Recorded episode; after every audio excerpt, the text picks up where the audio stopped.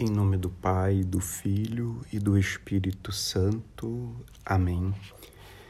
Senhor, tu chamas cada um de nós à glória futura, fazendo aliança com teu povo santo.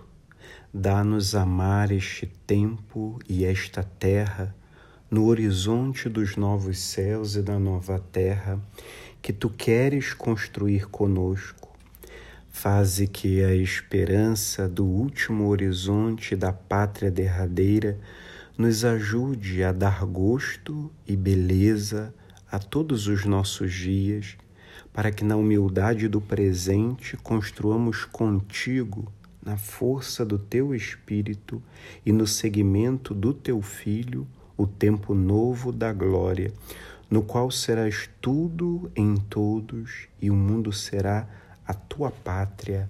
Amém. Aleluia. Quem me libertará deste corpo de morte? Romanos 7, 24. O apóstolo que faz essa interrogação sobre seu corpo inclinado ao pecado é o mesmo que fará toda uma teologia da ressurreição da carne no capítulo 15 da sua primeira carta aos Coríntios, nos mostrando que não podemos fazer uma leitura fundamentalista, literal da Escritura, mas uma leitura canônica. Cada dia mais somos testemunhas de tantos pensamentos e também comportamentos extremamente hostis ao corpo e até mesmo pessimistas. Muitos não se dão conta da forte influência grega de tais pensamentos e comportamentos. Contudo, se esquecem de que a verdadeira antropologia cristã, que deve ser uma antropologia bíblica, traz um olhar totalmente novo sobre o corpo. Ele faz parte de nós, nós somos corpo, ele é algo bom, criado por Deus como forma de nos manifestarmos no mundo que ele nos ofereceu. Exatamente a partir disso compreendemos que a Igreja sempre professou sua fé, desde o início, na ressurreição da carne, como consequência do dado da criação. Se cremos que fomos criados por Deus, cremos também que tudo que ele fez é bom, como lembra o Gênesis, Gênesis 1, 31. Assim, Deus não criou o corpo para a morte, mas para a vida plena. Ao longo do capítulo 15 da primeira carta aos Coríntios, Paulo, trazendo a ressurreição de Cristo para o centro da reflexão, apresenta que, da mesma forma que Cristo ressuscitou, também nós ressuscitaremos. Isto quer dizer que tudo o que somos um dia ressuscitará para a eternidade, mesmo depois da passagem pela morte. Não obstante, todos temos a possibilidade de ressuscitar para o castigo eterno ou para a alegria eterna. Só depende de nós. João 5:29. Sendo assim, o parágrafo 999 do Catecismo nos lembra, fundamentando-se em Paulo, que ressuscitaremos com este mesmo corpo mas revestido de glória, de incorruptibilidade à semelhança da ressurreição de Cristo. Se os mortos não ressuscitam, estaríamos testemunhando contra Deus que ele ressuscitou Cristo, enquanto de fato ele não teria ressuscitado. 1 Coríntios 15, 15. Por essa verdade de fé professada semanalmente, devemos tirar algumas conclusões. Primeira, se Cristo não ressuscitou, vã é nossa fé.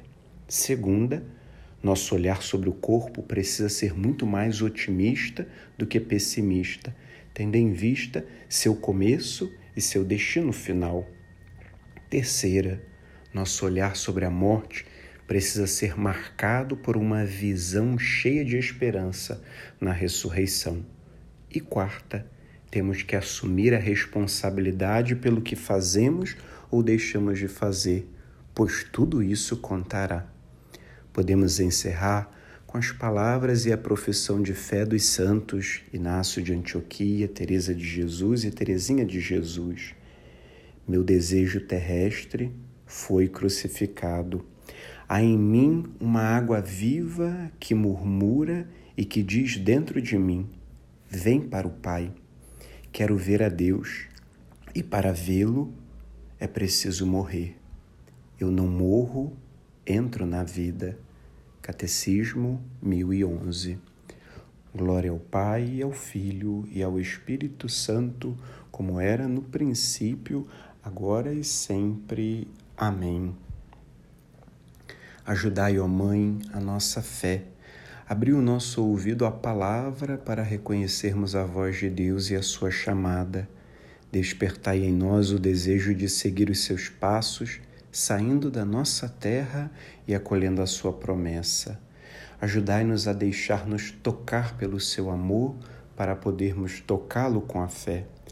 Ajudai-nos a confiar-nos plenamente a Ele, a crer no seu amor, sobretudo nos momentos de tribulação e cruz, quando a nossa fé é chamada a amadurecer. Semeai na nossa fé a alegria do ressuscitado. Recordai-nos que quem crê nunca está sozinho.